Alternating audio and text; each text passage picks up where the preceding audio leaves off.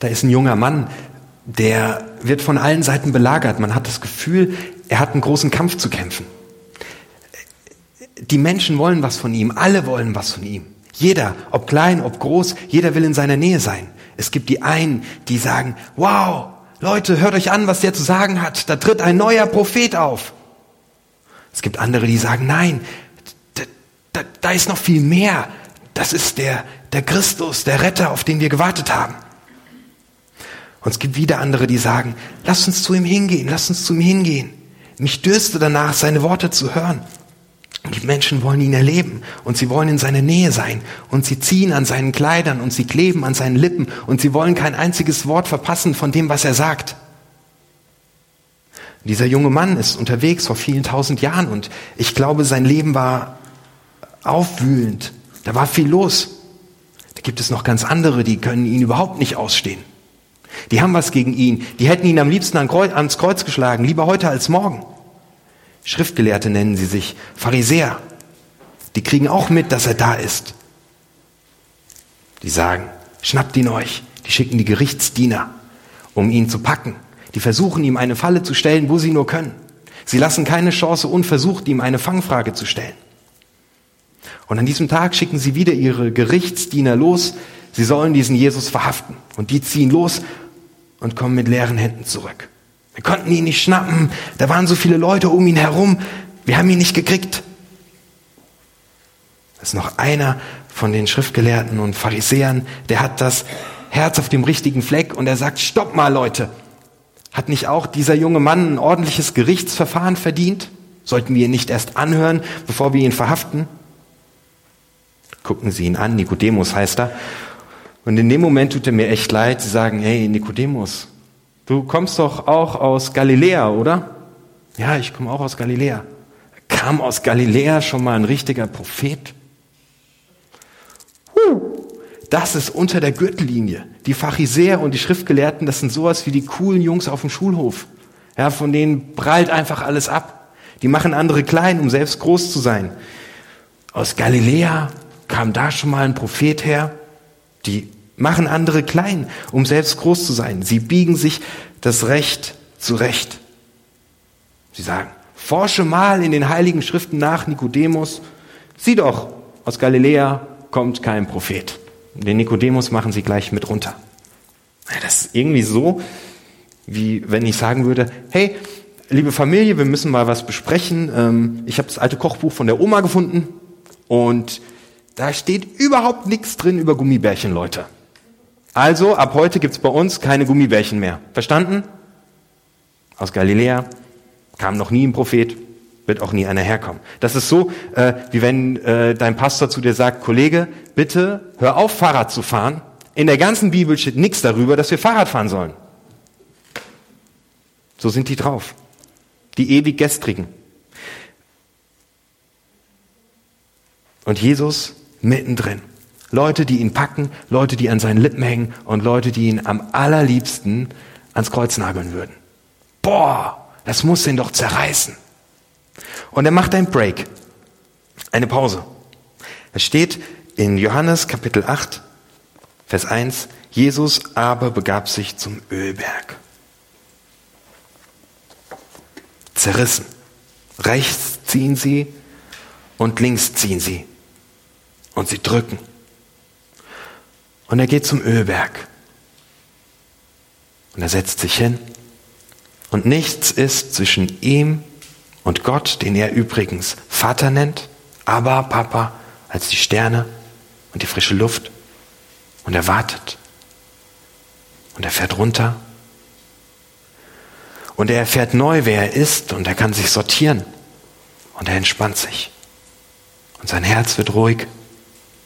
Und er sitzt auf dem Ölberg. Pause. Kein Handy. Nur Jesus und sein Vater zusammen. Und er tankt neue Kraft. Und die braucht er jetzt, denn jetzt geht's ab. Jesus geht wieder vom Berg runter zum Tempel, wo er lehrt. Das macht er jeden Tag, das ist sein Job. Staub wirbelt auf, Angst, Schweiß auf der Stirn. Ein kurzatmiges Keuchen. Ein Stolpern. Eine junge Frau wird in die Mitte gedrängt. Die Pharisäer und die Schriftgelehrten bringen aus heiterem Himmel eine Frau und stellen sie in die Mitte. Einer von ihnen, nicht gerade der Größte, das Ganze ist so schnell passiert, dass du kaum Luft zum Atmen hast, zeigt auf die Frau mit seinem Finger und sagt, Lehrer, diese Frau wurde auf frischer Tat beim Ehebruch ertappt. Du kannst die Stecknadel fallen hören. Die Aufmerksamkeit ist komplett von Jesus weg, der gerade noch gelehrt hat. Jeder schaut, was ist da los? Die Hitze fliert in der Luft. Die Luft brennt. Der Pharisäer, ein schlauer Kerl, sagt, im Gesetz schreibt Mose vor, eine solche Frau zu steinigen. Was sagst du dazu? Das Herz der Frau schlägt rasend schnell. Alle schauen auf sie drauf. Alle Augen sind auf sie gerichtet. Und ihr Herz pocht weiter. Sie kriegt kaum noch Luft, aber ihr Herz schlägt weiter. Und die Falle schnappt zu. Wäre ich Jesus, ich wäre jetzt gerne einfach nur wieder zurück oben auf dem Ölberg. Überall wäre ich jetzt gerne. Nur nicht da. Da will ich ganz bestimmt nicht sein. Man merkt richtig, wie die Haken ineinander greifen. Und Jesus gerät in eine Falle. Was soll er tun? Pause. Halten den Film kurz an. Die Rollen sind klar verteilt. Die Pharisäer stehen da, vielleicht auf dieser Seite, sie zeigen mit dem Finger auf die Frau. Wenn ich mir sie so anschaue, die Pharisäer, dann muss ich total ehrlich eingestehen, dass ich auch so einen Pharisäer in mir drin habe dass ich gerne mal dazu neige, auf die Schnelle zu verurteilen. Der und die und das und jenes. Und es kommt mir schnell über die Lippen ein Urteil. Und ich finde mich auch in der jungen Frau wieder.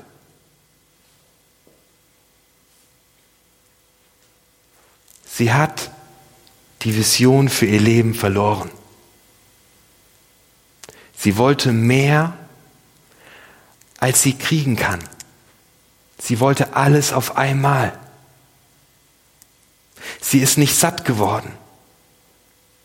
Die Schuld klebt an ihr wie unabwaschbarer Staub. Sie hat sich selbst verraten. Sie hat alles aufgegeben, was ihr mal wichtig war. Sie hat ihren Mann verraten. Sie hat die Frau des Mannes verraten, mit dem sie im Bett war und dessen Familie und ihre eigene Familie. Sie hat alles verraten, was ihr wichtig war. Sie wollte zu viel und sie wollte alles gleichzeitig.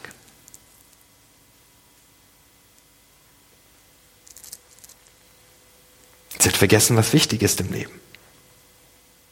Sie wird hin und her gerissen und sie wird zerrissen. Und ich finde mich in dieser Frau wieder. Ich will alles gleichzeitig und zu viel davon. Familie und Beruf. Ich will eigentlich diesen Nachmittag nichts anderes machen, als Zeit mit meinen Kindern zu verbringen. Aber ich will gleichzeitig auch noch dieses Projekt zu Ende bringen.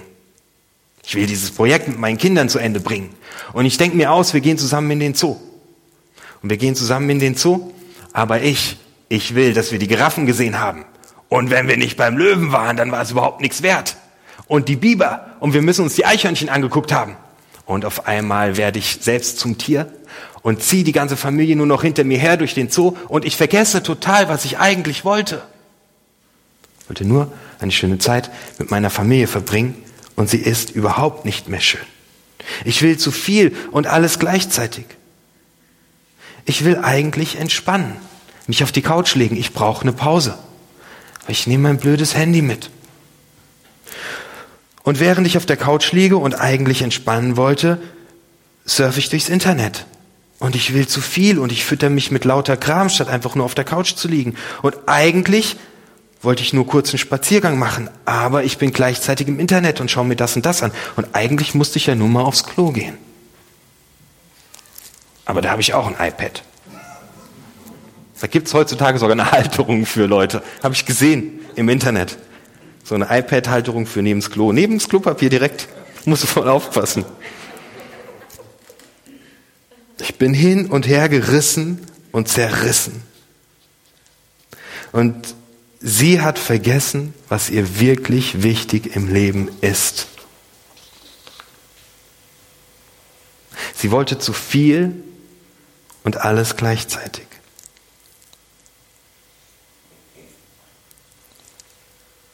Ich möchte nicht mit ihr tauschen und doch mache ich es ständig. Jesus, der junge Mann, mittendrin, mittendrin in diesem ganzen Getümmel. Was macht er? Was macht Jesus? Ich finde es faszinierend. Die Frau steht vor Jesus, die Schriftgelehrten klagen sie an, Jesus steht irgendwo zwischendrin. Ich lese mal Vers 6. Mit dieser Frage wollten sie ihm eine Falle stellen, um ihn anklagen zu können. Jesus beugt sich nur nach vorn und schrieb mit dem Finger auf die Erde.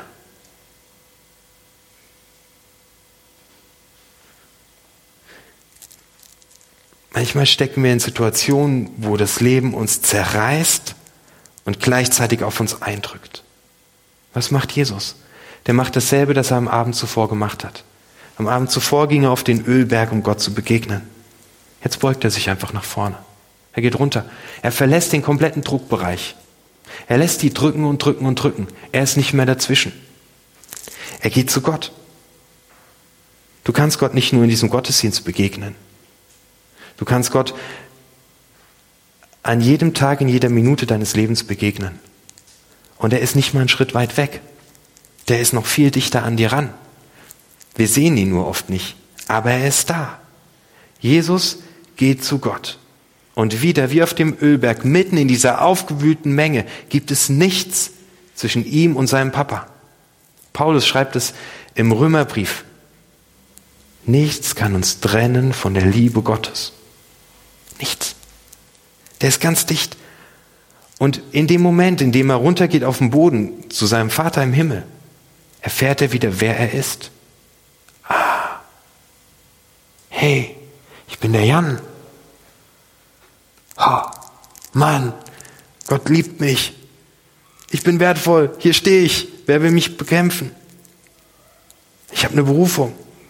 Ich rede mit meinem Schöpfer. Ich bin. Ich bin der, der ich in Gottes Augen bin. Jesus geht in dieser Sekunde einfach nur zu Gott. Dann beugt er sich runter und er steht, er zeichnet was auf die Erde.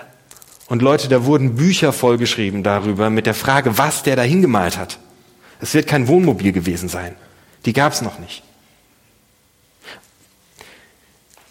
Die Bibelwissenschaftler diskutieren sich zu Tode. Ich sage, es ist total Hupe, was er da hingeschrieben hat. Es, sonst wäre es alles Wichtige, was Jesus gesagt hat, steht in der Bibel. Da steht nichts drüber. Es war nicht wichtig. Das war überhaupt nicht wichtig. Jesus geht runter auf die Erde. Der erdet sich.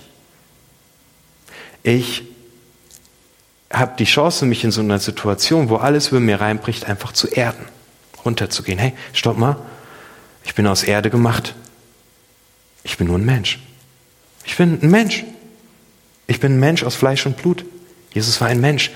Er konnte sich aus der Situation nicht wegzaubern. Hoch zurück auf den Ölberg. Da stand er jetzt in diesem Augenblick und er konnte nicht weg. Ich bin ein Mensch. Ich habe meine Grenzen. Ich kann nicht eben mal schnell die Welt retten und wenn mein Chef das will. Und ich kann nicht eben mal schnell die Familie retten, weil ich diese Familienfeier unbedingt besuchen muss. Ich bin ein Mensch. Ich habe Grenzen. Und es drängt sich die Frage auf in so einer Situation, wo der Druck auf dich immer größer wird und wo es dich fast zerreißt. Was ist dir wirklich wichtig im Leben? Was ist dein Wert? Wir hatten in der ersten Predigt äh, zu der Serie ging es um innere Antreiber. Was treibt mich an in einer unguten Form? In der zweiten Predigt gab es für jeden die Aufgabe, schreibe auf, was dir wirklich, wirklich wichtig ist. Was ist dein Wert? Jesus kniet unten am Boden, in Kontakt mit der Erde. Und in dem Moment, wo alles drückt, stellt sich die Frage, was ist wirklich mein Wert? Ich habe in dieser Serie einen Wert formuliert. Und ich kämpfe mit diesem Wert total krass. Und ich falle immer wieder hin. Dieser Wert heißt, wenn ich Zeit mit meiner Familie verbringe, ist es Qualitätszeit. Richtig gute Zeit. Das ist mein Wert. Ich arbeite daran, dass er sich immer tiefer in mein Herz reinschreibt. Das ist mir wirklich wichtig. Und wenn es von allen Seiten drückt, dann erinnere ich mich an diesen Wert und dann fälle ich eine Entscheidung. Stopp. Das, was gerade von mir erwartet wird, ich soll noch dies und das und jenes tun, das hat noch eine Stunde Zeit. Ich bin nur ein Mensch. Ich kann nicht eben die Welt retten. Heute Nachmittag habe ich frei und das ist Qualitätszeit. Alles andere kommt später. Ich kann eine Entscheidung fällen, während ich unten am Boden bin, aus dem Druckbereich raus. Diese Blasen haben manchmal so einen richtig krassen Anspruch an uns. Zum Beispiel vielleicht deine Herkunftsfamilie. Ja, du musst auf diese Familienfeier noch gehen. Ja, aber das ist echt wichtig, dass du dich darum kümmerst. Oder dein Chef, der sagt, ja Kollege, ich will, dass du am Wochenende erreichbar bist. Es könnte sein, dass was Dringendes passiert. Oder Kollegen. Oder deine Vergangenheit. All das strömt wie auf Jesus ganz mächtig auf uns ein an jedem Tag und es stellt sich die Frage, was ist mir wirklich wichtig im Leben? Jesus steht zwischen zwei Fronten in dieser Sekunde. Das eine sind die Pharisäer und die Gesetzeslehrer, die ihn zermatschen wollen, die ihn ans Kreuz bringen wollen, die ihn zerstören wollen. Und die sich auf das Gesetz des Mose berufen. Also die haben wirklich was in der Hand. Und auf der anderen Seite seine Liebe zu den Menschen. Die ganzen Menschen, die von ihm gelernt haben, dass Gott Liebe ist. Und wenn er jetzt sagt, ja, ja, dann müssen wir sie steinigen. Also Dein Leben war nicht lang, aber hast ja anscheinend Spaß gehabt? Geht nicht. Jesus ist in einer ganz, ganz krassen Situation.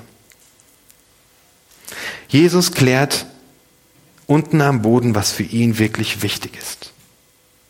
Er hat den Heiligen Geist. Auch darum ging es in dieser Serie. Dass wir den Heiligen Geist brauchen, um in unserem Leben richtige Entscheidungen zu fällen.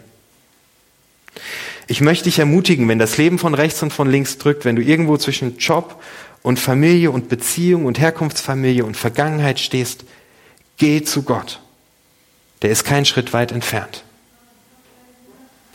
Vergewissere dich nochmal, wer du in seinen Augen bist.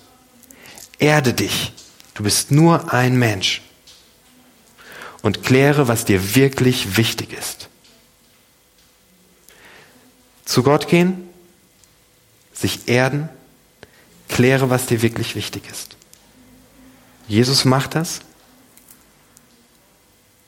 und die ganze Blase platzt. Der Druck entweicht auf einen Schlag. Jesus hat eine Entscheidung gefällt. Er weiß, was er tun wird und er weiß, was er sagen wird. Vielleicht hast du für dich den Wert formuliert, ich möchte Gott dienen. Deine Fragen und der Druck von rechts und links, er wird sich entspannen, weil du wirst aufgrund dieses Wertes eine Antwort haben auf die Situation. Okay, dann ist es jetzt dran, diese Arbeit einfach mal liegen zu lassen. Okay, dann ist es jetzt dran, diese Arbeit mal richtig ordentlich zu machen. Okay, dieses Projekt ist nicht so wichtig. Oder ich lasse mich von meiner Scheidung nicht zerreißen und zerquetschen, sondern ich finde einen neuen Wert für mein Leben. Ich lasse mich nicht zermahlen vom Leben und von den verschiedenen Sachen, die auf mich einströmen, sondern ich finde heute einen Wert.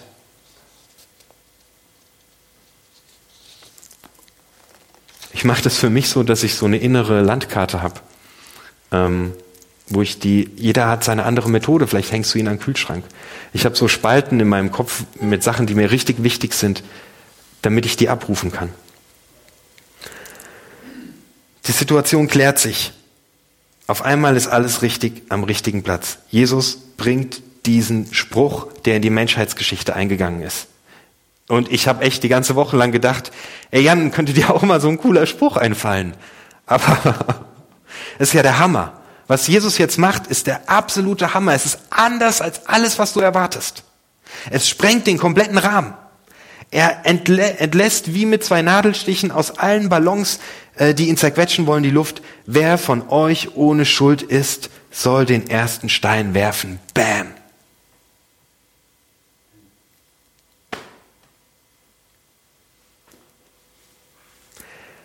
Ich bin davon überzeugt, wenn wir in Drucksituationen zu Gott gehen, wenn wir uns erden, uns eingestehen, wer wir sind, und wenn wir unsere Werte klar haben, dann werden wir so ein krasses Zeugnis sein wie Jesus. Weil wir nicht hin und her gerissen sind und hin und her geschoben sind, sondern wir sagen können, zack, dafür stehe ich und das ist mir wichtig und das wird die Grenzen der Menschen sprengen, denen du begegnest, deinen Arbeitskollegen, weil du machst die Sachen auf einmal anders. Komplett anders. Und sie werden merken, hey, was der macht, ist gut. Wie Jesus auf einmal diesen Spruch raushaut und für alle liegt klar vor Augen, dass sie selbst schuldig geworden sind. Wer von euch ohne Schuld ist, soll den ersten Stein werfen. So wirst du auf deiner Arbeitsstelle und in deiner Familie ein Zeugnis sein, weil die merken, hey, der lässt sich überhaupt nicht zerreißen. Ist das cool? Mann muss der einen Halt haben. Ist das krass? Den Gott will ich auch kennenlernen. Zu Gott gehen, erden, Wert klar kriegen. Und Klarheit kehrt ein und du wirst auf einmal merken, was für weise Entscheidungen du fällen kannst. Die verurteilenden Stimmen, die ziehen ab. Weg sind sie, die Pharisäer und Schriftgelehrten. Keiner mehr da. Und Jesus bleibt sich treu. Der ist immer noch auf dem Boden übrigens. Der ist die ganze Zeit nicht aufgestanden. Der ist aus der Beziehung mit Gott kein einziges Mal rausgetreten. Der könnte ja jetzt noch mal hinterher treten. Pam, haha. Schriftgelehrten, Pharisäer, coolen Jungs vom Schulhof. Zack. Ich hab's euch gegeben. Macht er nicht. Der bleibt total demütig einfach unten bei Gott und bleibt sich volle Kanne treu. Der verrät sich nicht. Der verbiegt sich nicht. Und jetzt ist die zerrissene Frau allein mit Jesus. Und jetzt ist der zerrissene Jan, der eigentlich einen schönen Nachmittag wollte, allein mit Jesus. Und jetzt bist du, der du krank bist und eigentlich dein Leben in vollen Zügen genießen wolltest, allein mit Jesus. Und jetzt bist du, der die Mega-Karriere hinlegen wollte, indem die Kollegen Steine in den Weg legen. Allein bei Jesus. Und jetzt bist du, der du gerade wichtige Beziehungen verloren hast und eigentlich die Einsamkeit hast. Allein bei Jesus. Mit deiner Zerrissenheit. Und du hast versucht, aus eigener Kraft mit der ganzen Sache klarzukommen. Du hast versucht, dagegen anzukämpfen. Jesus hätte den Pharisäern auch eine reinhauen können und zur Frau sagen können, mach's beim nächsten Mal besser. Vielleicht hast du so gekämpft und hast gemerkt, wie schlecht es dir damit geht und dass du auf einmal total schief wirst. Und jetzt bist du allein mit Jesus. Und jetzt kommt das Krasse. Frau, wo sind sie? Hat dich niemand verurteilt? Sie sagt, niemand, Herr. Sie hat damit gerechnet, dass sie verurteilt wird, weil sie sich selbst verurteilt hat. Keiner. Da sagt Jesus, und ich liebe das, jetzt kommt das Evangelium. Ich verurteile dich auch nicht. Ich verurteile dich auch nicht. Geh. Aber tu von jetzt an kein Unrecht mehr. Das knallt so tief rein, weil ich es zum 27. Mal verbockt habe.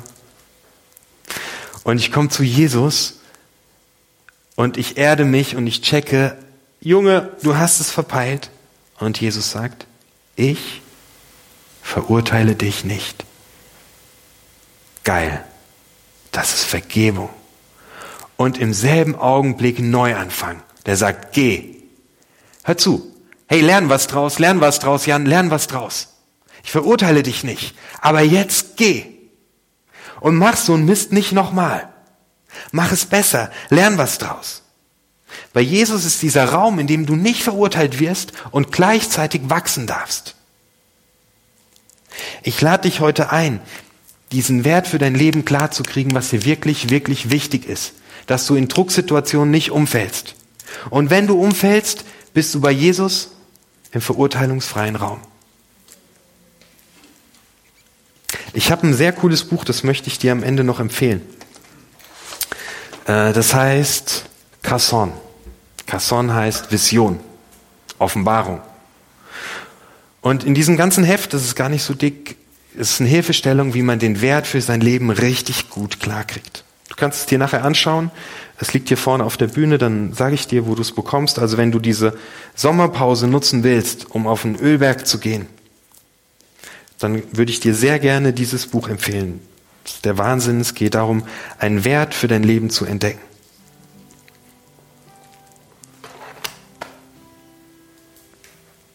Zu Gott gehen, der ist kein Schritt weit weg. Auf die Erde gehen. Du kannst nicht die Welt retten, du bist ein Mensch. Die deinen Wert klar machen und Klarheit kehrt ein. Und bei Jesus ist keine Verurteilung, sondern Raum für Wachstum.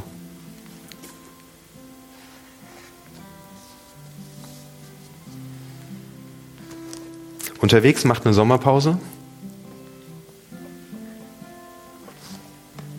Nicht, weil wir müssten, sondern weil Pausen wichtig sind. Und ich lade dich ein, diese Pause zu nutzen, um Jesus und Gott zu begegnen. Amen.